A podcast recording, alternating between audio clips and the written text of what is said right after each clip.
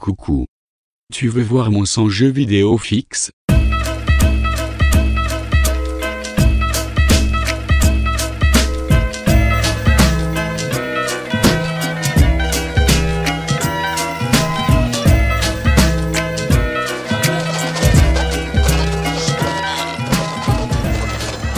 Dieu. Maintenant, écoutez-moi très attentivement.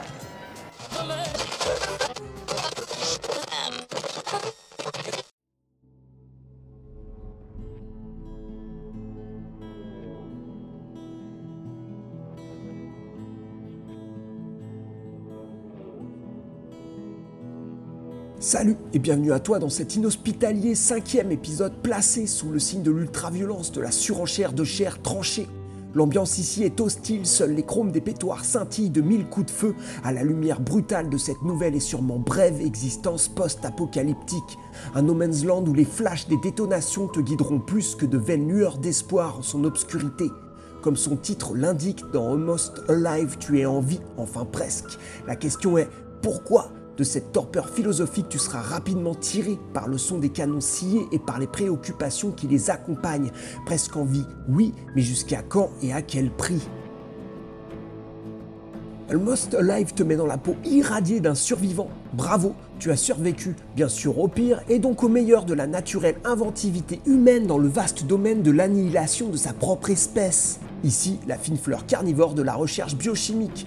Un beau matin, les élites mondiales, bien destinées à mater la turbulente populace, décident de tout faire péter à grands coups de bombes bactériologiques bourrées de mutagènes. Peu importe qui tu fus avant la fête, celle-ci, avant que tu ne fuis, t'aura laissé quelques séquelles. Physique ou psychique, ces petits souvenirs sont à choisir dans une liste exhaustive comme tu le constateras une fois débarqué dans l'outil de création de personnages. Parmi ces petits tracas du quotidien et autres troubles de la personnalité, on compte par exemple paranoïa, cyclotimie, mythomanie, sadisme et tendance suicidaire. Écopé affublé de puissants membres cyborgs, genoux ou même vieillards miraculés, tu devras aussi sélectionner plusieurs traits. Militaire, punk, flic, tueur en série ou même clodo. Là aussi, la liste est longue et les possibilités hilarantes. J'ai bien sûr débuté ma retraite spirituelle en terre brûlée avec un sympathique prêtre fanatique aussi pervers que fasciste, doublé d'un kleptomane accompli au goût prononcé pour la tuerie de masse. Un florilège de vertus et de qualités en somme, que je perfectionne avec une petite phobie nocturne.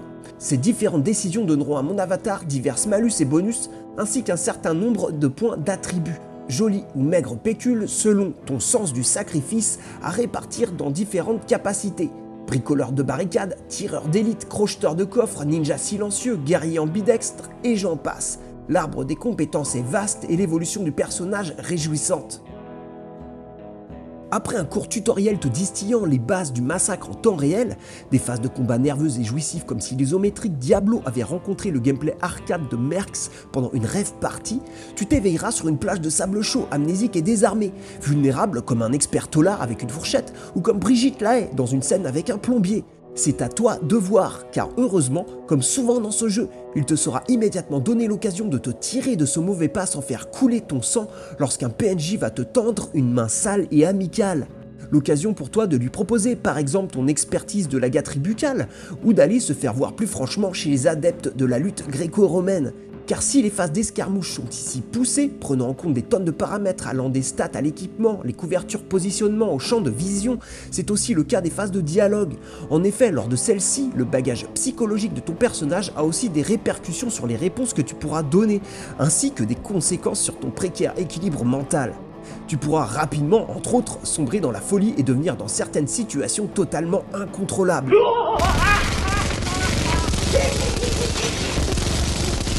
action et interaction des ingrédients complémentaires lorsque l'on ambitionne de réaliser un vrai, un véritable action RPG au bon goût de dual shooter sans concession aucune. Et c'est le cas avec Almost Alive, véritable déclaration d'amour à Mad Max, une ode à la liberté vidéoludique, mais un peu sauvage la liberté quand même. Au rayon des influences majeures issues comme Fallout de la rubrique nécrologique d'un canard jeu vidéo des années 90, on remarque aussi le regretté Jagged Alliance. Au-delà du foisonnement de stuff, ces émanations sont nombreuses dans Almost Alive tant le développeur s'est attardé et appliqué sur les possibilités tactiques ainsi qu'à l'aspect militairement parlant réaliste des postures de combat adoptées par notre personnage allié et ennemi. Après avoir passé 8 ans seul à développer le projet de ses rêves, le créateur Emir Serimovic arrive dans l'impitoyable arène de l'Early Access dans l'espoir de financer la finalisation de son jeu ainsi que son évolution. Les bonnes idées pullulent comme les tox à New Reno, au menu des festivités à venir, des nouvelles zones et leurs quêtes, des hordes de mutants menaçantes et nuits déjà agitées pour ajouter une pincée de survie au gameplay, la possibilité d'incarner un perso féminin car on est tous égaux, encore plus avec un distributeur de 44 Magnum entre les doigts, ongles vernis ou pas, des boss épiques ainsi que des véhicules pour des affrontements arcade à souhait, la gestion temps réel d'une escouade, un éditeur de cartes ou même des modes multijoueurs. Je disais donc des bonnes idées et à partir d'aujourd'hui, celles-ci pour se réaliser n'attendent plus que tes euros. Pour soutenir ce projet et le voir évoluer pleinement, direction Steam. Et si comme moi l'envie te prend d'aller plus loin, tu peux aussi le financer via le site Patreon.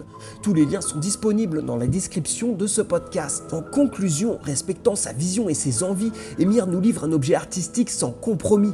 Peut-être pas accessible à tous et finalement, toi-même tu le sais peut-être, on est mieux entre nous, nous qui sachons. Un melting pot de fantasmes de vieux joueurs PC fourmillant de détails jusqu'au moindre graffiti signé par Canos. Si dans le développement comme dans le Wasteland il est incertain, l'avenir même édenté puisqu'irradieux sourira sûrement à Almost Alive. Je lui souhaite d'ici là une bonne et furieuse route. C'était Sans jeu vidéo fixe, merci à toi pour ces quelques minutes d'attention. Rendez-vous très bientôt sur sansjeuxvidéofixe.com pour de nouvelles chroniques.